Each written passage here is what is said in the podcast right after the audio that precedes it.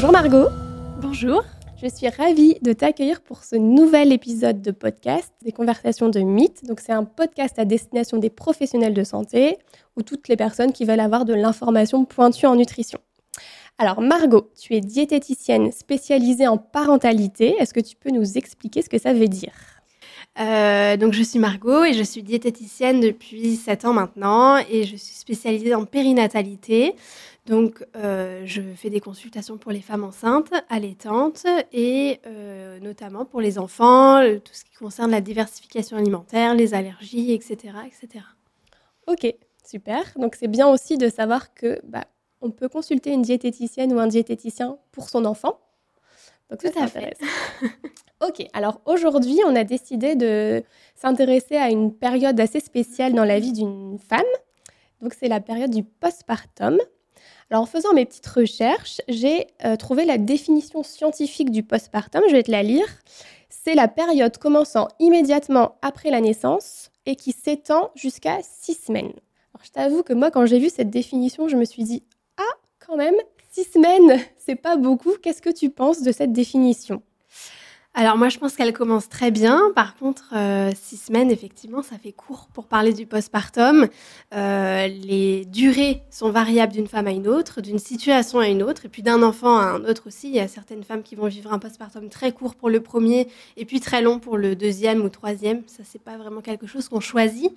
Euh, en tout cas, la période peut durer plusieurs années. C'est pas une période facile, déjà mentalement, hormonalement, et puis, et puis c'est pas évident mais ça se fait et je pense que l'alimentation a un très grand rôle, notamment pour euh, la reconstruction euh, corporelle et l'image aussi, euh, l'image corporelle de, chaque femme. Ok, donc déjà on commence par dédramatiser et déculpabiliser les mamans, les femmes qui nous écoutent, de dire que si elles sont pas au top de leur forme à six semaines après euh, l'accouchement, c'est pas grave, qu'elles sont pas seules dans ce cas-là et que c'est pas parce que c'est la définition de l'OMS qu'il faut la prendre au pied de la lettre. Tu es d'accord avec moi? Ah bah oui, je suis tout à fait d'accord. ok. heureusement, je pense parce que si on à six semaines après accouchement, on devait avoir le corps d'avant. Euh, ben, il faudrait s'y mettre très tôt hein, pour, euh, pour y arriver. Donc, non, c'est pas du tout l'enjeu. Ok. Alors, est-ce que, ma première question, ça va être, est-ce qu'il y a des choses qu'on peut mettre en place quand on est enceinte pour anticiper la période justement du postpartum? Alors, je pense que dans un premier temps, il faut se renseigner euh, sur ce qui peut se passer déjà au niveau euh, physique et au niveau mental. Parce que quand on vit un postpartum difficile, il faut surtout pas culpabiliser sur euh, ses pensées parasites ou, euh, ou peut-être euh, culpabiliser de vivre un moment négatif, alors que la naissance c'est toujours vécu comme un, événement positif. on parle toujours d'une naissance d'un bébé comme quelque chose de merveilleux. Ça n'est pas forcément toujours. Je dis pas que ça l'est pas du tout, mais il y a du bonheur et il y a aussi de la difficulté, et ça, il faut, il faut bien l'intégrer. Et je pense que plus on est informé avant d'accoucher, euh, plus, bah, plus on est apte à accueillir ces émotions et à les vivre plus ou moins sereinement. C'est plus ou moins facile aussi, mais, euh, il faut savoir que pendant cette période post-accouchement, euh, on vit un traumatisme. Hein. L'accouchement, c'est clairement un traumatisme physique comme psychique. Alors, traumatisme, c'est un peu fort peut-être, ça ne veut pas dire que. ça veut pas juste relever la difficulté, mais ça reste un événement particulier et je pense que plus on est renseigné auparavant, euh, plus on a les armes pour en tout cas le vivre euh, le mieux possible. Et puis, euh, et puis en concernant l'alimentation, je pense qu'il y, y, a des petites choses à mettre en place si on est en forme pendant la fin de grossesse, comme par exemple cuisiner des petits plats et les mettre au congélateur pour les avoir sur place. se renseigner aussi des, des, prestataires de services qui livrent des repas déjà, déjà établis, déjà préparés. Euh, pour les femmes qui viennent d'accoucher. Donc j'ai quelques noms en tête si je peux les, citer. Euh, il y a Good Food for Mama qui est, d'ailleurs en congé maternité actuellement. Ok. Euh, qui fait des bonnes petites choses et, euh, et je l'ai rencontrée lors d'une formation sur la nutrition de la femme allaitante, alors que c'est pas une diète à la base, mais euh, en tout cas elle a suivi la formation comme nous, donc j'ai trouvé ça super chouette qu'elle se forme à ce point. Il y a aussi d'autres prestataires en fonction des régions de France. Je crois qu'il y a Maman est servie, il y a faudrait que je me renseigne pour. On pourra mettre ça en ressources de l'épisode, en tout cas, oui. Mais, mais, je pense que ça peut être une bonne alternative pour les jours un petit peu compliqués ou alors pour la reprise du travail du papa, les premiers jours solo avec bébé. Ben, peut-être qu'on peut aller à la facilité sans commander sur Uber Eats et avoir quelque chose de sain et raffiné chez soi à ce moment-là. Ok, donc ça c'est très pratico-pratique. Donc euh, je résume, cuisiner un petit peu quand on se sent en forme, quand on est enceinte et qu'on a peut-être un petit peu de temps puisqu'on est en congé maternité. Donc cuisiner, mettre au congélateur, voilà. anticiper, ne pas hésiter à faire appel à des services euh, extérieurs. Est-ce qu'il y a des aliments qu'on peut peut-être aussi avoir dans les placards, euh, un peu des aliments de survie qui vont être utiles quand on rentre de la maternité, qu'on est crevé? Alors, je pense que dans un premier temps, il faut partir d'un grand principe, c'est que euh, l'ocytocine en postpartum, donc c'est l'hormone euh, finalement l'hormone du bonheur, doit être stimulée le plus possible euh, en parallèle du repos, parce que c'est deux choses qui vont être très importantes. Donc pour l'alimentation, on va d'abord privilégier des choses qui nous plaisent, quelque chose qui nous, des choses qui nous réconfortent, euh, qui vont être savoureuses, des, peut-être des plats euh, un petit peu mijotés, chauds, qu'on va prendre plaisir à déguster déjà dans un premier temps. Et c'est vrai que la période du, du postpartum appelle aussi à consommer certains aliments pour apporter d'autres bénéfices. Donc, euh, par exemple, je pense aux bouillons euh, qui vont apporter des bouillons de, plutôt à base de viande, du mhm. coup, euh, qui vont apporter beaucoup de collagène. Donc, c'est quand même une ressource dont on a besoin quand on est en reconstruction post-opératoire, parce que qu'on est accouché par voie basse ou par césarienne, il y a comme des tissus à reconstruire. il va y avoir aussi des fibres. Manger des fibres en postpartum, ça va être hyper intéressant pour faciliter le transit. Après l'accouchement, il y a souvent une constipation qu'elle soit euh, psychologique ou, euh, ou, physiologique, tout court. Euh, parce que c'est vrai que c'est pas facile d'aller aux toilettes après avoir accouché, c'est une réalité. Donc consommer des fibres assez tendres, ça va pouvoir aider justement à la reprise du transit. Donc plutôt légumes cuits tu conseilles légumes cuits, euh, légumineuses aussi mhm. cuites, donc tout ce qui va être dalles de lentilles, euh, plats mijotés avec euh, des sources de glucides assez complexes comme du riz complet, des, légumes, voilà, des, légumes mijotés ou cuits à la poêle. On va éviter tout ce qui est froid, crudité, viande rouge, tout ce qui va être pro-inflammatoire finalement. et on peut aussi se concentrer sur tout ce qui va être apport d'oméga 3. Donc, il faudra bien veiller à apporter suffisamment d'huile euh, de qualité, donc l'huile de colza, de noix. Euh, euh, pourquoi pas aussi des, mélanges d'huile qui peuvent être très sympas. Je crois qu'il y a Quintessence qui font des huiles spéciales maman. donc c'est un mélange d'huile déjà préétabli. C'est vraiment, c'est vraiment sympa et c'est assez accessible pour, pour cette qualité d'huile en tout cas. Euh, ou alors on peut très bien se baser sur des huiles type ISO 4 qui, qui, mélangent aussi un, un, certain nombre d'huiles différentes. Ça permet de varier et d'apporter les acides gras euh, qu'on pourrait euh, rechercher à ce moment-là. Petits poissons gras aussi, sardines, maquereaux, le saumon fumé. Tout à fait. Bah oui, parce que là, on a le droit. et oui, d'ouvrir les vannes.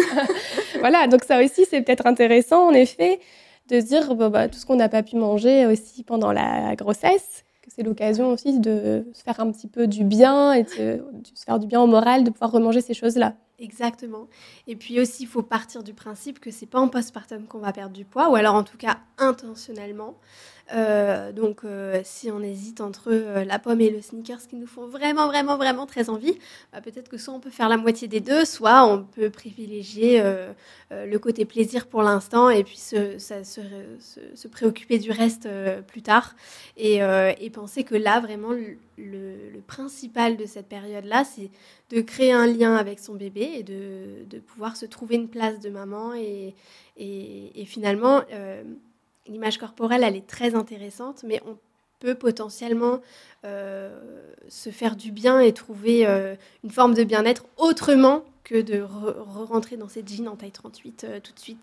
Peut-être qu'on peut finir sa douche avec une petite crème hydratante qui sent bon, si on a le temps de prendre sa douche.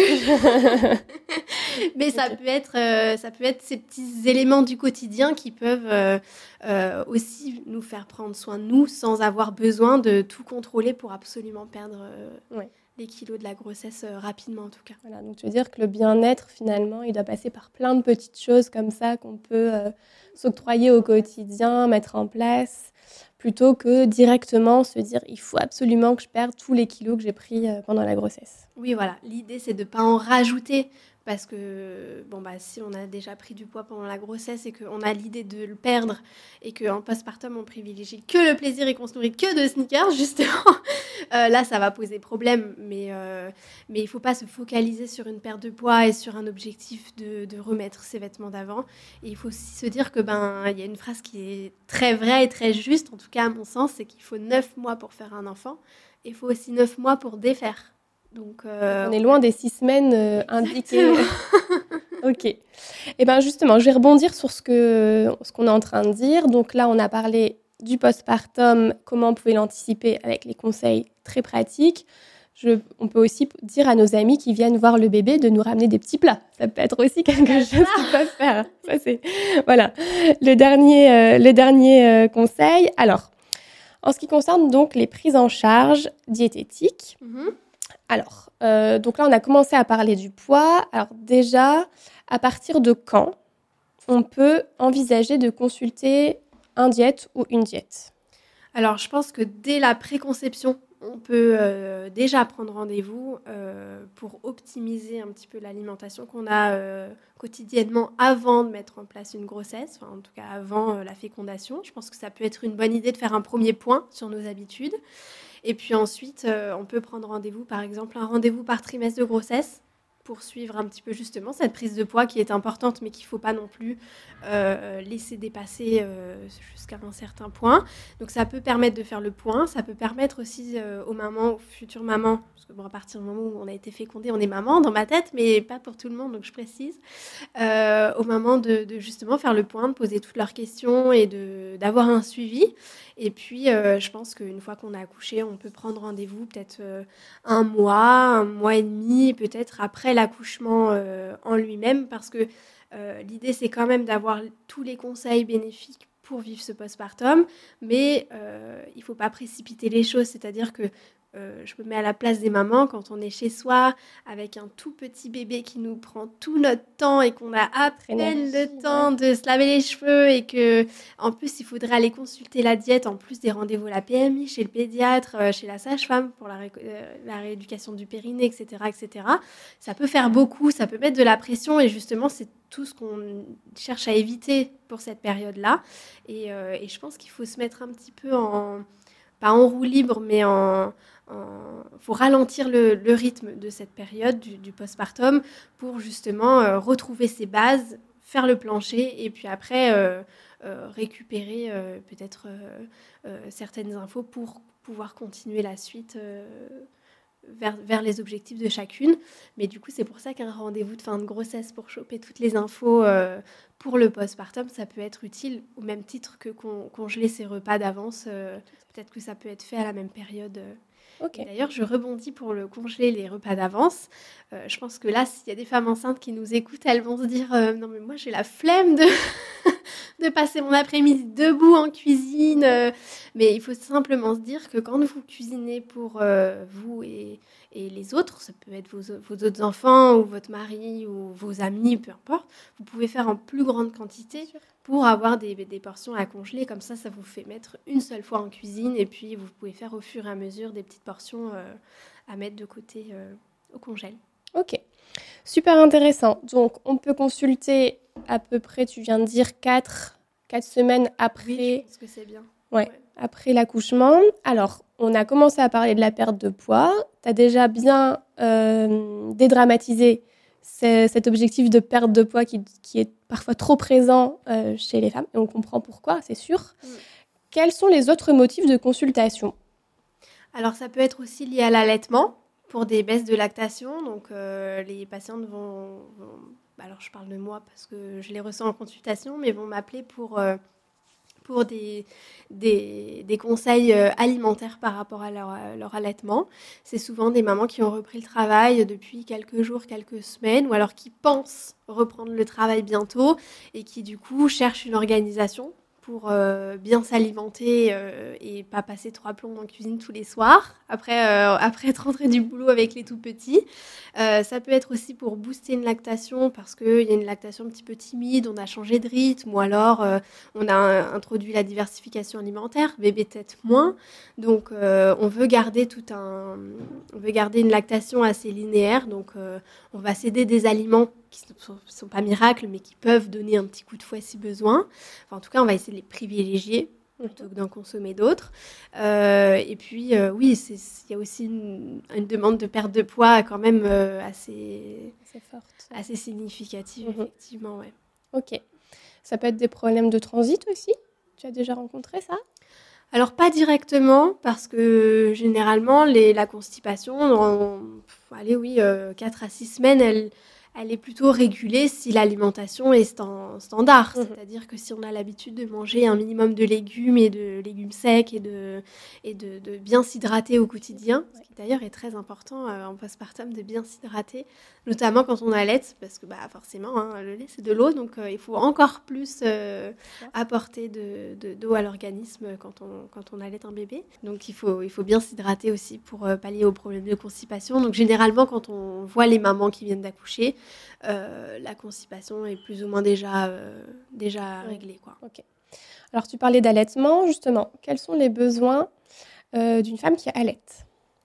Alors les besoins vont augmenter. Alors après ça dépend des profils, mais on dit que allaiter un enfant, ça, en fonction du rythme, ça brûle entre 300 et 600 calories par jour c'est quand même euh, important. Hein. important. Donc on peut pas, euh, on peut pas supplémenter de 600 calories une, femme. Donc on va plutôt être sur les 300-350.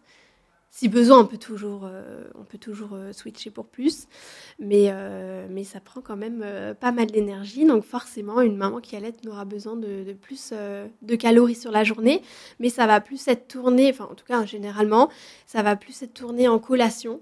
Elle va avoir davantage de collations dans sa journée parce qu'elle a des fringales, euh, bah, pas systématiquement, mais euh, elle a plus vite faim dans la journée que quelqu'un qui a ses repas standards et qui n'allait pas euh, à cette période-là. Donc on va plutôt créer des collations, donc une le matin, une l'après-midi, voire une avant le coucher si besoin en fonction du rythme de bébé du rythme de, maman.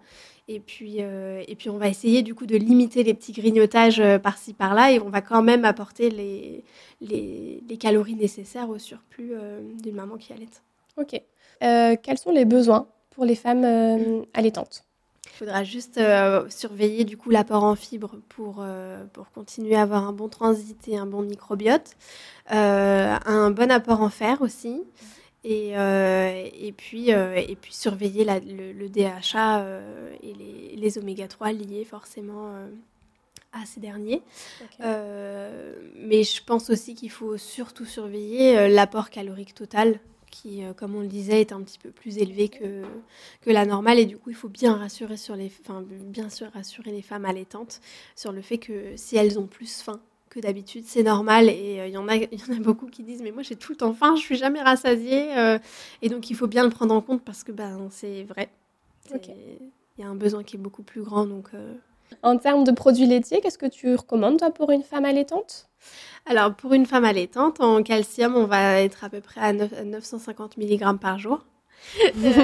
Comme une femme ordinaire. Femme, ordinaire, voilà. donc au premier, premier abord, il n'y a pas de souci à consommer des produits laitiers quand on, est, euh, quand on allait son bébé.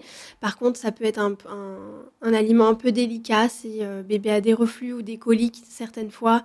Euh, ça peut être dû à un, petite intolérance aux protéines de lait de vache. Donc les produits laitiers vont être les produits qu'on va éviter dans un premier temps pour voir s'il y a une amélioration euh, sur le bébé ou pas.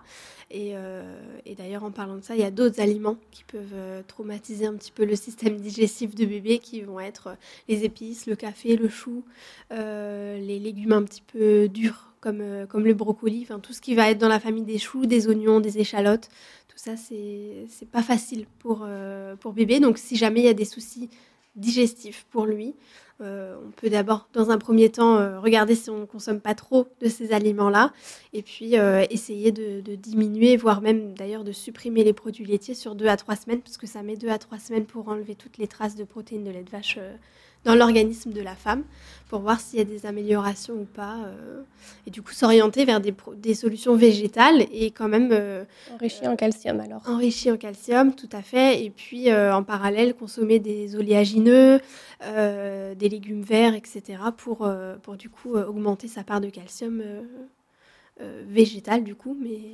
c'est mieux que, que rien. Ok. Donc, euh, si je résume, les besoins, c'est surtout au niveau de l'hydratation. On déculpabilise si on a faim, puisqu'on a vu que ça pouvait, euh, qu'on pouvait brûler jusqu'à 600 calories par jour. Donc là, encore une fois, c'est hyper intéressant parce que ça remet vraiment bien la perte de poids, euh, je dirais, pas en premier plan, mm. puisque, ben oui, effectivement, les besoins du bébé sont prioritaires à ce moment-là. Donc, et de la maman. Et de la maman, bien sûr. Et donc, si on se met en gros déficit calorique euh, pendant qu'on allait, eh ben, en fait, c'est ni rendre service à son bébé, ni se rendre service à soi-même, puisque on va être fatigué, en fait. Euh, voilà. Donc, l'un et l'autre, euh, c'est pas une bonne chose. Les produits laitiers, tu conseilles 2 à 3 produits laitiers par jour. Classique, oui. Classique. Et éventuellement une supplémentation en oméga 3 si on se rend compte que, que la maman ne consomme pas beaucoup de poissons gras ou d'huile. Pourquoi pas euh, venir renforcer un petit peu en oméga 3 Oui, oui, oui. Alors, soit par un filet euh, d'huile riche en oméga 3 sur l'assiette, sur pourquoi pas. Euh, ou alors sinon par supplémentation orale classique. Ouais. Ok. Pour une maman qui n'allait pas, alors, est-ce qu'il y a aussi des petites choses comme ça que tu peux conseiller? Alors, pour une maman qui n'allait pas, elle va finalement plutôt vite retrouver euh, une alimentation dédiée à une femme euh, classique euh, comme avant finalement, tout en prenant en compte que la fatigue donne faim. et quand on vient d'accoucher, souvent, on a, on a le syndrome de la fatigue plus plus euh, qui vient euh, s'ajouter au quotidien de par les nuits hachées et puis aussi par euh, le système hormonal qui est à fond la caisse. Et, et puis justement pour cette place qui n'est pas facile à trouver psychologiquement, donc c'est quelque chose qui tourmente et qui, qui fatigue psychiquement assez assez régulièrement. Donc la fatigue, c'est un vrai sujet en postpartum et, et je pense que ben, la seule réponse à la fatigue euh, physiologique, c'est déjà le sommeil, mais ça c'est pas c'est pas toujours dit, et, euh, c'est forcément l'apport énergétique euh, par l'alimentation. Donc dans un premier temps, toujours rester sur la notion de plaisir et sur sur des plats qui vont justement être chauds parce que au moins le corps ne va pas utiliser d'énergie à le réchauffer pour le mettre à température corporelle. Déjà avant, parce que la digestion se fait à 37 degrés, hein, il n'y a pas de a pas de miracle. donc déjà il y a moins d'énergie de solliciter pour, euh, pour la digestion et, euh, et des, des, choses faciles à manger et pas très inflammatoires comme euh, éviter la viande rouge, comme on l'a dit précédemment d'ailleurs. Mais je pense que dans un premier temps, si on arrive à retrouver une alimentation équilibrée ou en tout cas à faire de son mieux pour avoir une alimentation équilibrée, à bien s'hydrater et, euh, à trouver des moments de repos, que ce soit de, des, moments de sommeil ou des moments euh, calmes. Ça peut être une lecture quand euh, bah, un bébé dort 20 minutes, j'en profite pour, lire un petit peu de mon livre, ou alors pour me détendre sur, les écrans ou, ou appeler une copine. tout ça, ça peut être aussi des moments qui font redescendre l'attention et, et, et qui participent à la lutte contre la fatigue. Ok, super. Très intéressant, merci beaucoup. Euh, donc, une maman, euh, une jeune maman euh, qui vient d'accoucher, elle peut consulter, donc on a dit un ou une diète pour, avant de perdre du poids, faire le point sur son alimentation pour voir si bah, on a suffisamment d'énergie, etc. Qui elle peut encore consulter alors déjà, je pense qu'elle peut surtout consulter, enfin une diète c'est sûr, mais euh, il faut aussi penser à la rééducation du périnée, qui est super important et qui est encore euh, pas faite par toute la totalité des femmes, et ça c'est bien dommage parce que quand as 50 ans, on éternue après, c'est compliqué. mais, euh, mais donc ça, c'est super important et on peut le faire chez une sage-femme ou chez un kiné euh, spécialisé, un ou une, hein, peu importe. Il y a différentes techniques pour euh, le faire. Il y a la technique de la sonde ou la technique du doigté. Après, c'est en fonction des préférences de chacune et surtout de, bah, de ce qui se présente à nous parce que pour trouver des rendez-vous, c'est pas toujours facile en fonction de là où on habite. donc ça, c'est ça, c'est vraiment très important en postpartum. le rendez-vous chez la diète, pour reprendre euh, une vie saine sur des, sur des nouvelles bases, ça je pense que c'est aussi euh, presque obligatoire finalement, euh, parce qu'en plus c'est la diversification alimentaire qui arrive vite vite après le postpartum, donc il faut d'abord soi-même avoir des bonnes habitudes avant de pouvoir enseigner à son bébé de, de manger. Si on lui donne des purées de carottes pendant que nous on mange des burgers frites, il va vite tirer la tronche, il aura raison. Vrai. Donc, euh, bon, après, il faut, trouver un juste milieu, mais euh, je pense que l'idée est là. Euh, et puis, on peut aussi, pourquoi pas, se trouver un, une activité physique qui peut nous correspondre, une activité physique qui peut nous faire reprendre en douceur. Alors, moi, c'est pas ma spécialité, le sport, mais, mais je pense, pourquoi pas, au pilates, au yoga, pourquoi pas aller nager un petit peu ou marcher, des, des, des sports qui vont pas avoir de forts impacts, mais pour justement retrouver un petit peu une tonicité. Si la perte de poids est importante euh, pour la maman, le fait de retrouver un dynamisme avec une vie quotidienne qui reprend son cours petit à petit, même si on n'y croit pas, hein, ça revient, euh, tout revient comme avant. Euh, donc de, retrouver un petit peu de rythme et, une activité physique qui nous plaît pourquoi pas le partager avec quelqu'un comme une, copine, une voisine ou une maman de la crèche, peu importe, mais, euh, mais en tout cas, passer un moment pour soi et, et, trouver une activité qui pourrait raffermir un petit peu euh, de l'intérieur plus que, plus que des plus qu'autre chose. quoi. D'accord. Eh bien, top, tu as anticipé un petit peu ma question suivante. Alors, juste avant de revenir sur le sport, donc au niveau des pros de santé qu'on peut consulter, tu as parlé de la sage-femme. Mhm. D'ailleurs, dans mes recherches, je voyais, je ne sais pas si tout le monde est au courant, tu me diras si j'ai raison, mais que on pouvait demander la venue d'une sage-femme jusqu'à 12 jours en rentrant à la maison. Est-ce que tu confirmes que c'est le cas? Donc, hyper important. Moi, je ne le savais pas.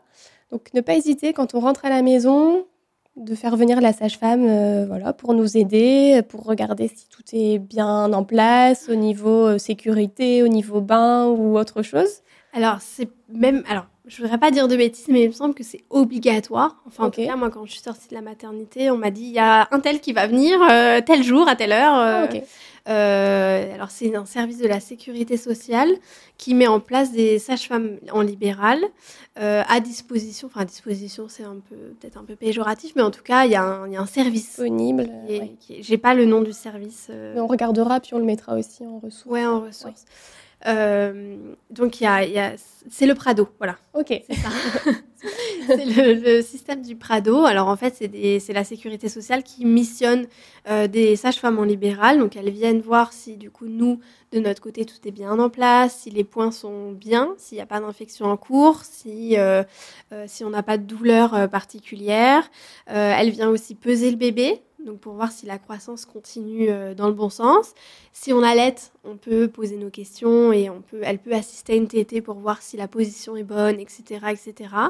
Euh, donc ça, ça peut être euh, d'une grande aide. En tout cas, moi, je me souviens que quand elle venait, j'étais trop contente. voilà. J'avais l'impression que ma boîte de sauvetage arrivait, que j'allais pouvoir poser toutes les questions. je crois qu'elle est venue deux ou trois fois sur, euh, sur, les 15 premiers jours. Je crois qu'on peut demander à ce qu'elles viennent plus souvent si ah le besoin s'en fait ressentir en fait. Ah bah je, tu vois, je savais que j'ai cru. Euh, Mais donc ça c'est ça c'est chouette et du coup ça m'a fait penser à autre chose. Ah oui, euh, il y a les IBCLC aussi qui peut qui peuvent être sollicités pour des allaitements en tout cas pour la mise en place des allaitements, euh, parce que bah, c'est pas inné, hein, l'allaitement, ça a l'air facile comme ça, on met bébé sur le sein et puis ça y va. Et en fait, euh, pas toujours, des fois il y a des petits couacs euh, au niveau des positions, au niveau de la succion du bébé, etc. Et donc je pense que elles peuvent être d'une grande aide pour mettre en place l'allaitement sereinement. Et puis pour la reprise du travail aussi, parce que tirer son lait, c'est pas si évident que ça, dans les premiers temps en tout cas. Ok. Donc sage-femme, on a parlé des diètes, on Bien sûr, il y a le médecin qui reste là aussi, euh, voilà, qu'on n'a pas mentionné, mais qui est hyper important. Euh, ostéo, est-ce que donc on a parlé kiné pour tout ce qui est rééducation. Ostéo, est-ce que tu conseilles? Ah ouais, carrément. C'est vrai que j'y ai pas pensé, mais euh, ostéo euh, et pour maman et pour bébé, Mmh. Euh, bah, parce qu'on le disait tout à l'heure, l'accouchement c'est un traumatisme, donc euh, bah, il y a certaines certaines tensions qu'il faut éliminer. Euh, pareil, si bébé a des troubles digestifs, des fois il y a une petite manipulation à faire et après euh, après ça va mieux. Alors par contre, il faut bien le choisir formé en périnatalité. Parce que tous ne le sont pas. Et, et c'est quand même des manipulations importantes. C'est-à-dire que Oui.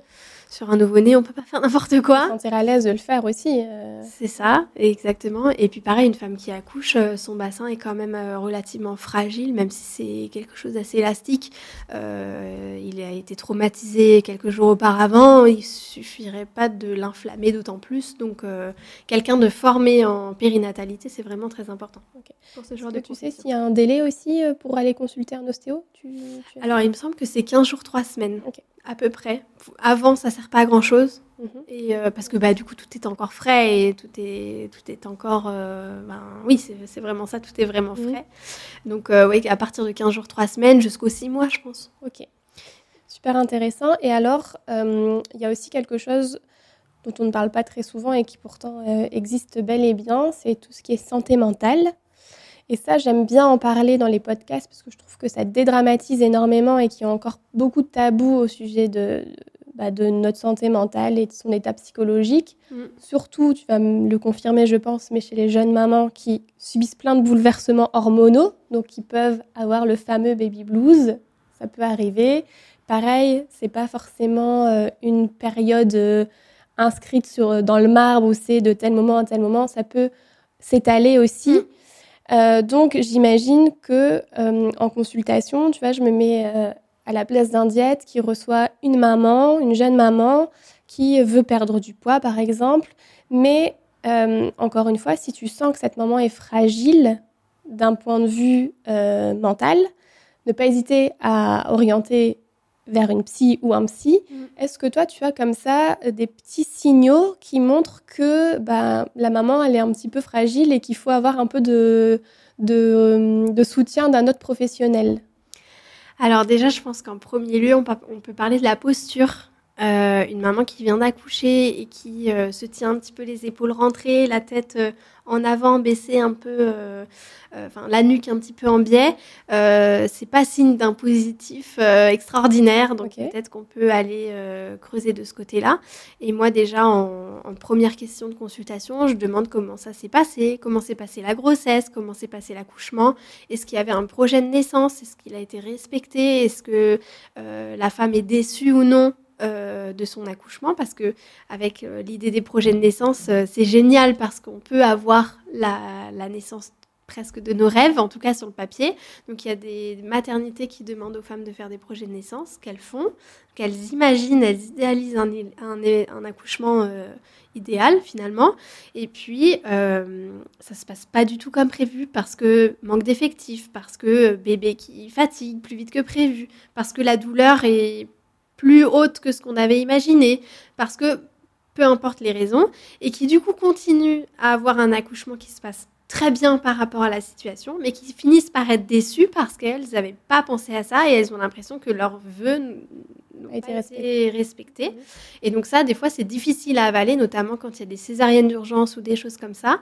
Et donc, il y a des mamans qui ont besoin de revenir dessus. Donc, moi, je pose toujours la question ouverte de comment s'est passé l'accouchement, euh, euh, comment, euh, comment vous avez ressenti les choses, est-ce que l'équipe était sympa, est-ce que la communication était facile, est-ce que le papa vous a aidé, etc. Et en fait, avec ce genre de questions, ça ouvre la conversation. C'est pas euh, est-ce que vous avez accouché par césarienne, oui ou non. Euh, ça laisse la place à la maman de s'exprimer et de pouvoir euh, mettre des mots sur ce qu'elle a envie de, décrire. Et puis suite à ça, après, on peut partir dans une discussion un petit peu plus axée, un petit peu plus profonde. On peut lui demander à quoi ressemble une journée type à la maison. Et puis, bah, si elle nous dit, ah bah alors je me lève, je vais chercher mon bébé. Et puis là, on se doute que peut-être il y a des moments de faiblesse, mais généralement tout va bien. Si, on se, si elle nous dit bah je me lève et puis ben je vais me faire couler mon café, mais bon souvent il pleure donc euh, bah, je l'allaite en même temps. Là on, on peut peut-être euh, ouvrir la possibilité d'un accompagnement, euh, enfin En tout cas, on peut aller creuser dans ce sens-là pour, pour l'orienter derrière. Et c'est vrai que c'est quelque chose de très, très, très important parce qu'il faut bien différencier le baby blues qui finalement est physiologiquement normal euh, parce que c'est une descente d'hormones, hein, donc forcément on se le prend sur le coin de la nuque, euh, il faut, faut, que ça passe. Et, euh, et, de la dépression du postpartum qui là par contre va durer beaucoup plus longtemps et qui touche énormément de femmes. Et c'est quelque chose dont on n'ose pas parler. Je parlais très personnellement, moi je pense que j'en ai fait une belle, et, mais j'ai jamais osé le dire que ça n'allait pas du tout et qu'il y avait des fois où je n'avais pas du tout envie de, de m'occuper de ma fille parce que bah, j'en avais marre. Bien sûr. C'est arrivé du jour au lendemain. Cette histoire, je la voulais très profondément, cette, ma, fille. Mais là, je, là aujourd'hui, non, non, j'ai envie d'avoir une vie normale. S'il vous plaît, est-ce que je peux aller travailler moi aussi? Mais oui, c'est un peu ça. Et en fait, je sais pas le dire même à mes proches parce que du coup, je pensais qu'on allait se dire que j'étais pas apte à m'occuper de mon bébé et que euh, j'allais être peut-être un peu redescendre, enfin, redescendu dans leur estime et que du coup ils allaient perdre l'image qu'ils avaient de, de, moi. Et, et c'est d'ailleurs euh, mon conjoint qui m'a dit euh, plus d'un an après qu'il n'avait pas vu que ça n'allait pas du tout et que pour lui, euh, je gérais. Euh, alors peut-être que ça l'arrangeait aussi de le croire, de croire ça certainement. Mais, euh, mais en tout cas, voilà, c'est quelque chose que j'ai vraiment gardé et du coup, ça a duré. je pense que ça a duré bien 3-4 mois parce que j'avais l'impression de ne pas être normale. Donc en plus, je culpabilisais de ressentir ces choses-là. Et quand je me suis un peu renseignée sur le sujet et qu'on a discuté entre mamans et qu'on s'est rendu compte qu'on était toutes pareilles, mais on en a toutes rigolé. Finalement, aujourd'hui, j'en rigole aussi. Mais euh, c'est vrai que sur le moment, si j'avais pu savoir et que ça existait et que c'était OK et qu'il euh, y avait des accompagnements aussi de possibles, euh, bah, peut-être que ça n'aurait pas aussi duré, enfin, duré aussi longtemps et j'aurais pas eu cette culpabilité de, de, le vivre en tout cas. Et je pense qu'à ce moment-là, on n'a pas du tout besoin de cette culpabilité. Donc, donc c'est important de parler des accompagnements, tu as raison. Eh ben, c'est bien de le dire et donc merci pour ta franchise aussi. C'est pas facile à, avouer et je pense que ça fera du bien euh, aux personnes qui vont se sentir concernées euh, de, justement pouvoir peut-être déculpabiliser un bon coup. c'est ça.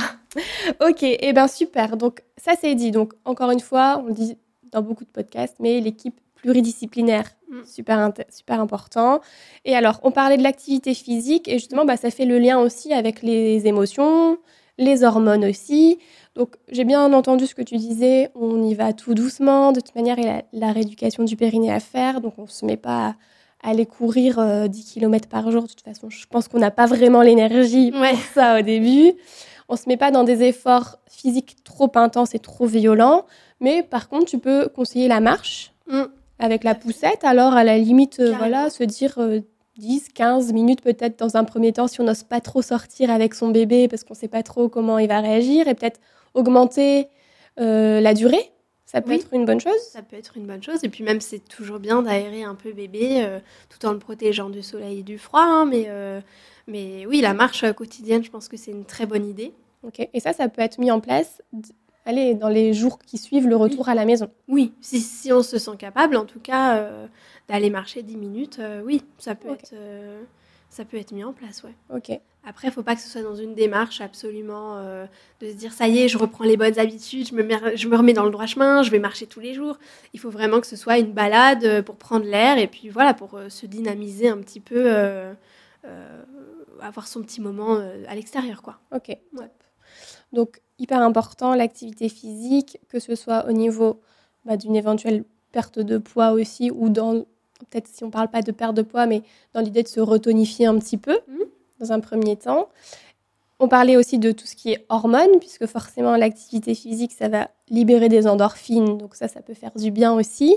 Et alors, troisième chose, on en parlait tout à l'heure, le sommeil. Est-ce que euh, l'activité physique, je pense que je connais la réponse, mais est-ce que l'activité physique peut aussi euh, améliorer la qualité du sommeil d'une jeune maman? Alors, je pense que oui, ça peut améliorer les périodes de sommeil de la jeune maman. Donc, c'est-à-dire que quand elle dort, peut-être qu'elle dort mieux. Mais par contre, ça réduira pas, euh, le... enfin, ça n'augmentera pas la quantité euh, d'heures dormies, euh, d'heures grattées entre les tétés et les réveils nocturnes, même si on se fait toujours une idée du sommeil très compliqué au début. Mais il y a aussi des enfants qui dorment plutôt bien dès le début, ou alors qui vont se réveiller deux fois dans la nuit, mais qui vont boire leur bib ou téter, et puis se rendormir direct derrière. Donc il y a eu effectivement deux réveils d'une demi-heure chacun, mais euh, ben, à côté de ça, on se rendort après, euh, après aussi facilement. Il n'y a pas que des nuits avec euh, bébé qui hurle au bras et la maman en zombie a essayé de faire les 100 pas pour le rendormir tout le monde a vécu ça, mais c'est pas systématique euh, de toutes les nuits. Euh, moi, très honnêtement, si j'ai vécu ça trois fois, euh, c'est le maximum. Pourtant, ma fille se réveille, hein, mais après, c'était pas. On est fatigué quand un nouveau-né, on, on, dort pas bien parce qu'en plus, on est très à l'écoute. Il y a une hyper vigilance qui se met en place. Euh, je me souviens, moi, à la maternité, mon mari me disait Mais profitez, on fait une sieste, euh, je l'ai avec moi. Mais impossible J'avais les yeux comme ça euh, C'était impossible de dormir. même si je le voulais de, de mm. plus profond de moi parce que j'en pouvais plus, c'était pas, pas possible, quoi. Donc, euh, donc oui, oui, le sommeil, c'est un vrai sujet, mais il faut pas non plus en faire une montagne. Et, euh, je crois que d'ailleurs, c'est un sujet qui fait peur aux femmes enceintes, parce qu'on leur dit tout le temps, ah là, t'es au septième mois, ah bah profites-en pour dormir, hein, parce qu'après c'est terminé. bah du coup, tout le monde dit, mais moi, tout le monde me dit ça, ça me fait peur, j'en ai marre. Ça, vous pouvez faire des réserves de sommeil en plus. qu'on met dans un petit sac et qu'on utilise plus tard, ouais. Ouais, du coup, c'est délicat de savoir ce qu'on peut dire avant l'accouchement. Ouais et, ne pas dire parce que dire avant l'accouchement, peut-être qu'en postpartum, tu vas connaître des périodes euh, où tu auras des jours qui seront vraiment pas sympas, où ce sera compliqué. Bah, c'est pas agréable à entendre quand on n'a pas encore accouché et qu'on on idéalise la période où on va rencontrer notre bébé. On n'a pas du tout envie d'entendre ça. Donc c'est vrai que c'est délicat euh, de faire de la prévention à ce niveau-là, en tout cas avant l'accouchement. Euh, donc peut-être qu'il faudrait organiser des rendez-vous chez un psy, peut-être obligatoire, au un mois et demi de l'enfant, peut-être, euh, pour la maman, pour faire le point, pour qu'elle puisse vider son sac si besoin, euh, euh, plutôt que de rabâcher avant l'accouchement que le postpartum, c'est compliqué. ça peut être compliqué. peut-être qu'il faudrait mettre en place ce genre d'initiative. Ok. Enfin, je sais. Intéressant. On va militer. Alors, Maintenant, j'ai une autre question. Donc, euh, toujours en tant que diète, on a une patiente qui vient nous voir et euh, pour perdre du poids, voilà. Parce qu'il faut quand même qu'on soit un peu réaliste. C'est quand même souvent pour ces raisons qu'on vient nous voir. On est quand même souvent euh, sollicité pour ça. avant de parler de perte de poids, ce que tu as très bien expliqué tout au long de, de cette conversation, je trouve que c'est intéressant d'essayer de lui faire se réapproprier son corps est-ce que toi, tu aurais des conseils à donner aux mamans ou aux diètes qui nous écoutent justement pour euh, recentrer les choses en disant c'est pas la perte de poids qui importe pour le moment, mais voilà, des petits tips ou des petites choses que vous pouvez mettre en place pour vous sentir mieux? Alors, j'ai plusieurs réponses à cette question. Alors déjà, dans un premier temps, je vais aller fouiner un petit peu sur le pourquoi du comment on a envie de perdre du poids aussi, aussi rapidement. Mhm parce que bah, maintenant on en est bien consciente, on a vu ce qui était sorti de nous, on a, on a imaginé du coup tout ce qu'il fallait mettre en place pour le créer, enfin, le ou là. Euh, donc peut-être qu'on peut rationaliser aussi cette prise de poids, à dire mais regardez à quoi ça vous a servi quand même. Il faut le dire, félicitations madame. Et puis euh, donc déjà peut-être euh, réorienter euh, en disant ok on va perdre du poids il n'y a pas de souci. Par contre on va y aller en douceur. Et peut-être qu'on peut déjà démarrer sur une alimentation équilibrée et saine qui correspond à vos besoins. Et puis petit à petit on va l'orienter vers votre objectif. Mais là aujourd'hui notre objectif c'est pas du tout euh, de re-rentrer dans ce jean préféré en taille 38 euh, ni ni je sais pas de rentrer dans cette dans cette robe bustier ou en maillot de bain ou peu importe.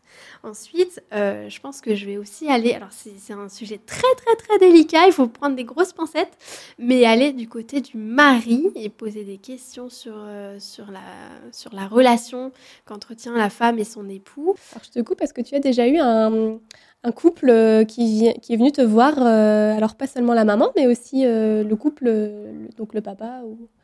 Oui, c'est pour ça que ça m'est arrivé. Et ben voilà, c'est intéressant aussi, du coup. C'est bien que le. le... C'est pour ça qu'à partir de cette consultation, je, je m'orientais aussi vers ces questions-là parce que avant j'en avais conscience, mais pas autant que ça. Et euh, effectivement, ils étaient venus tous les deux. Et c'était donc pour la, la, femme qui voulait perdre du poids à la base. Et c'était même pour euh, programmer une chirurgie bariatrique. Donc elle avait son nouveau-né dans les bras et elle me parlait d'opération. Bon, soit. On peut la prévoir, mais pas maintenant.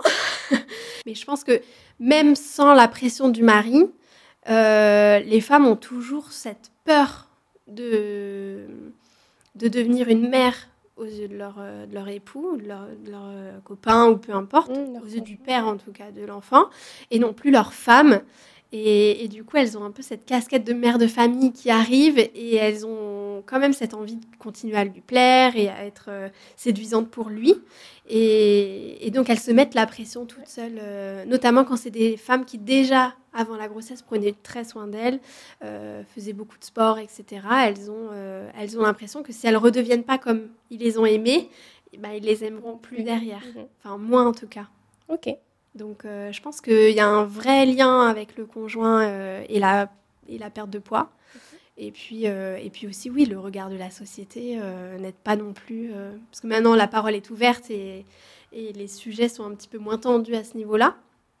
Mais on n'a pas envie de reprendre le travail avec 10 kilos de plus et que nos collègues euh, parlent entre elles et, ou alors nous regardent de la tête aux pieds, alors même si elles font pas de réflexion, hein, mais on n'a peut-être pas envie de ça, on a envie de revenir comme si rien ne s'était passé finalement. Mhm. Ok. Top, c'est bien parce que hum, bah, ça dédramatise beaucoup les choses et puis euh, ça remet les choses à leur juste place. Je trouve ça intéressant. Euh, moi, j'ai déjà eu le cas d'une patiente qui faisait une vraie fixette sur son ventre. Je sais pas si ça, ça t'est déjà arrivé aussi. Est-ce que pareil, tu as des conseils à donner? Bah, on le regarde pas. Hein. c'est un conseil.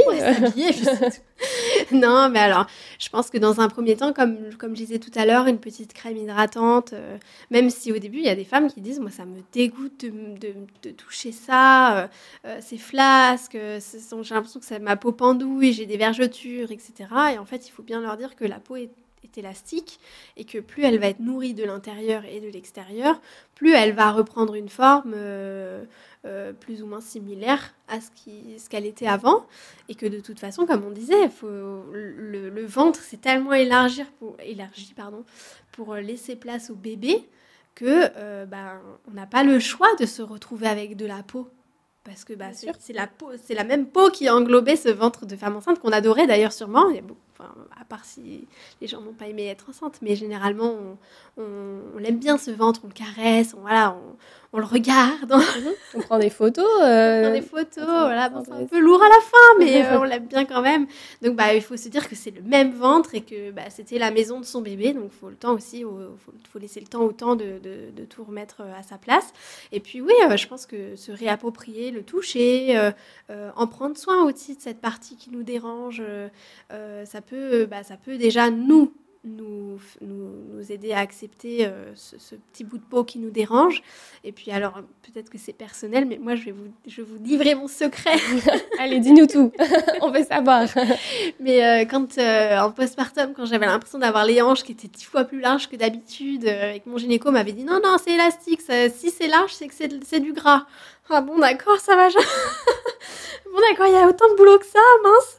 Et ben, je me disais, mais euh, parce que j'ai une petite fille, je me disais, mais ça me ferait tellement mal au cœur que ma fille pense ça de son corps que ben, je vais essayer d'apprendre à m'aimer comme moi je suis pour lui montrer que bah, peu importe qu'elle soit poilue, grande, grosse, enfin grosse, euh, mince, athlétique ou pas, et ben elle vaut bien plus que ça. Et moi aujourd'hui j'ai fait un bébé les gars, donc euh, ouais, ouais, j'ai les hanches larges, mais j'ai fait un bébé. ouais, donc on en revient à euh, l'idée d'avoir confiance en soi, l'estime de soi-même et apprendre à s'aimer finalement, voilà, en se disant rien n'est éternel, ça va évoluer, il faut juste laisser le temps au temps quoi. Et puis franchement, la vie active, elle ça fait vraiment un rebond, euh, principalement en tout cas la, la, plupart du temps, euh, ça fait un rebond sur euh, le et déjà sur l'énergie et sur le psychisme et, et sur le physique. Quand on commence à reprendre le boulot et reprendre notre vie active, sociale, familiale, etc., notre corps change. Il n'y a pas de secret aussi à ce niveau-là. Donc je pense que les choses rentrent dans l'ordre, il faut juste accepter et laisser le temps au temps et puis peut-être aussi surveiller les kilos pris pendant la grossesse et ne pas dépasser un certain montant pour pas, euh, bah pas avoir trop de, trop de lacunes après. Lacunes, c'est peut-être pas le bon mot, mais euh, pour pas avoir trop de, de kilos accumulés aussi. Euh, c'est sûr qu'en postpartum, quand on se retrouve avec 30 kilos en trop, on peut se dire euh, tout va rentrer dans l'ordre, mais il y a quand même 30 kilos. Enfin, faut quand même l'avouer, c'est pas agréable de, de, se mouvoir. Euh, avec un corps qui n'est pas le sien. Par contre, quand il nous en reste euh, une dizaine, on va dire, une dizaine, ça peut être perdu dans l'année, et, et, ça voudra dire que quand on fêtera les un an du bébé, on, on les fêtera sûrement dans notre robe préférée. Oui. ok, super. Merci Margot pour, pour cet échange super intéressant. Où est-ce qu'on peut te retrouver? Alors, on peut me retrouver sur Instagram, où je suis assez active parce que j'aime bien, euh, surtout en story, j'aime bien. Euh, c'est quel pseudo alors Alors, c'est Marguerite-du-bas, je crois que c'est le underscore. Oui. Je parle anglais, mais moi je parle pas anglais. c'est ça. Euh, donc, Marguerite-du-bas, diète. Euh, donc là où je partage euh, ma vie de diète, ma vie de maman et puis aussi beaucoup de, conseils euh, sur l'organisation de la vie quotidienne avec des enfants généralement. Et puis j'essaie de, publier des idées recettes et des recettes familiales quand, quand, quand, ça me vient. Est-ce qu'on peut prendre rendez-vous avec toi pour une consultation? Alors tout à fait, en visio en général. Euh, et, alors c'est très simple, on me contacte euh, sur Instagram, on fixe une date et une heure ensemble. Généralement quand c'est en visio, euh, je l'ai fait à 21h quand tout le monde est couché et que la journée se calme. Parce que je trouve que le soir, il y a, y a, un calme qui revient et, et puis bah, au moins ça permet de, de, pouvoir consulter sans poser une journée ou une demi-journée, c'est plus facile. Quand on a les enfants à charge, quand ils dorment, c'est plus facile aussi. Et donc les consultations se passent par WhatsApp vidéo parce que c'est ce qui passe le mieux chez moi. ok, parfait. Donc euh, très simple. Et alors, tu as plusieurs euh, casquettes. Donc, on a parlé de ta casquette de diète, ta casquette de maman, ta casquette de femme, d'épouse, et tu as une autre casquette qui est celle d'autrice. Tu peux nous parler un petit peu de tes livres? Ah, ça me fait drôle Alors oui, j'en ai écrit deux, euh, donc en auto-édition. Donc le premier, c'est sur la nutrition pendant la grossesse, donc c'est sous forme d'agenda, donc il y a une double page par semaine. Sur la page de gauche, on retrouve un thème lié à la grossesse, donc ça peut être euh, euh, l'importance de l'apport en fer, ça peut être justement la prise de poids, pour voir un petit peu où on se situe, ça peut être les fibres, quel est, quel est le, quels sont les, les, rôles des fibres alimentaires pendant une grossesse, enfin fibres végétales alimentaires pendant une grossesse, et en fait, sur la page de droite, il y a toute une partie pour écrire les ressentis, les questions euh, qu'on se pose et à poser au prochain rendez-vous, euh, des idées de prénoms, etc. Euh, pour, pour que ce soit à moitié un guide nutritionnel et à moitié un journal intime euh, pour retracer ce parcours et surtout euh, bah, en garder une trace parce qu'on ne pense pas à noter euh, par quoi on, passe. Et c'est vrai qu'on passe par beaucoup d'étapes, beaucoup de questions et, des fois les écrire noir sur blanc, ça soulage. Et puis c'est toujours agréable quand quelques années après on retombe, dessus. bon là on lâche sa larme, hein, c'est sûr. et puis du coup en bas de cette page il y a un, un petit écusson, je sais pas trop comment appeler ça, mais c'est un petit fruit et légumes qui représente la taille du bébé à cette période-là. Par exemple, au début, c'est des petits grains de riz dessinés, après les petites myrtilles, etc. Puis ça finit en pastèque euh, à, la fin de, à la fin du livre. Donc, euh, donc voilà. Et le deuxième, c'est euh, un guide pour la diversification alimentaire des enfants, parce qu'on entend beaucoup parler de la DME. Alors, on va dire, euh, donc la DME, c'est la diversification menée par l'enfant. Donc, pro-DME, pas DME, cuillère, pas cuillère, purée, pas purée, industriel ou pas. Et en fait, je pense qu'on part dans la mauvaise direction en se posant ce genre de questions. La vraie question qu'on doit se poser, c'est de quoi mon bébé est capable, de quoi mon bébé a envie, et euh, comment je vais lui montrer qu'un repas, c'est convivial, c'est du plaisir et c'est de la santé à partir du moment où on a acquis que euh, le repas, autant pour nous que pour bébé, faisait partager ces trois émotions finalement, enfin ces trois items, mhm. euh, bah, pour moi on a tout gagné. Et donc du coup l'intérêt c'est de pouvoir accompagner son bébé dans ce sens-là. Euh, et donc du coup j'ai créé un guide pour savoir repérer les signaux que nous envoie bébé à table et puis poursuivre les étapes au fur et à mesure, et puis les sauter si besoin. Euh, voilà. Ok, et on peut les trouver où, tes livres? Alors, le premier, on peut le trouver sur Amazon, ou alors en e-book sur mon site internet. Et le deuxième, il est dispo sur mon site internet, donc euh, Ok, et ben on mettra ça aussi dans les ressources. merci beaucoup.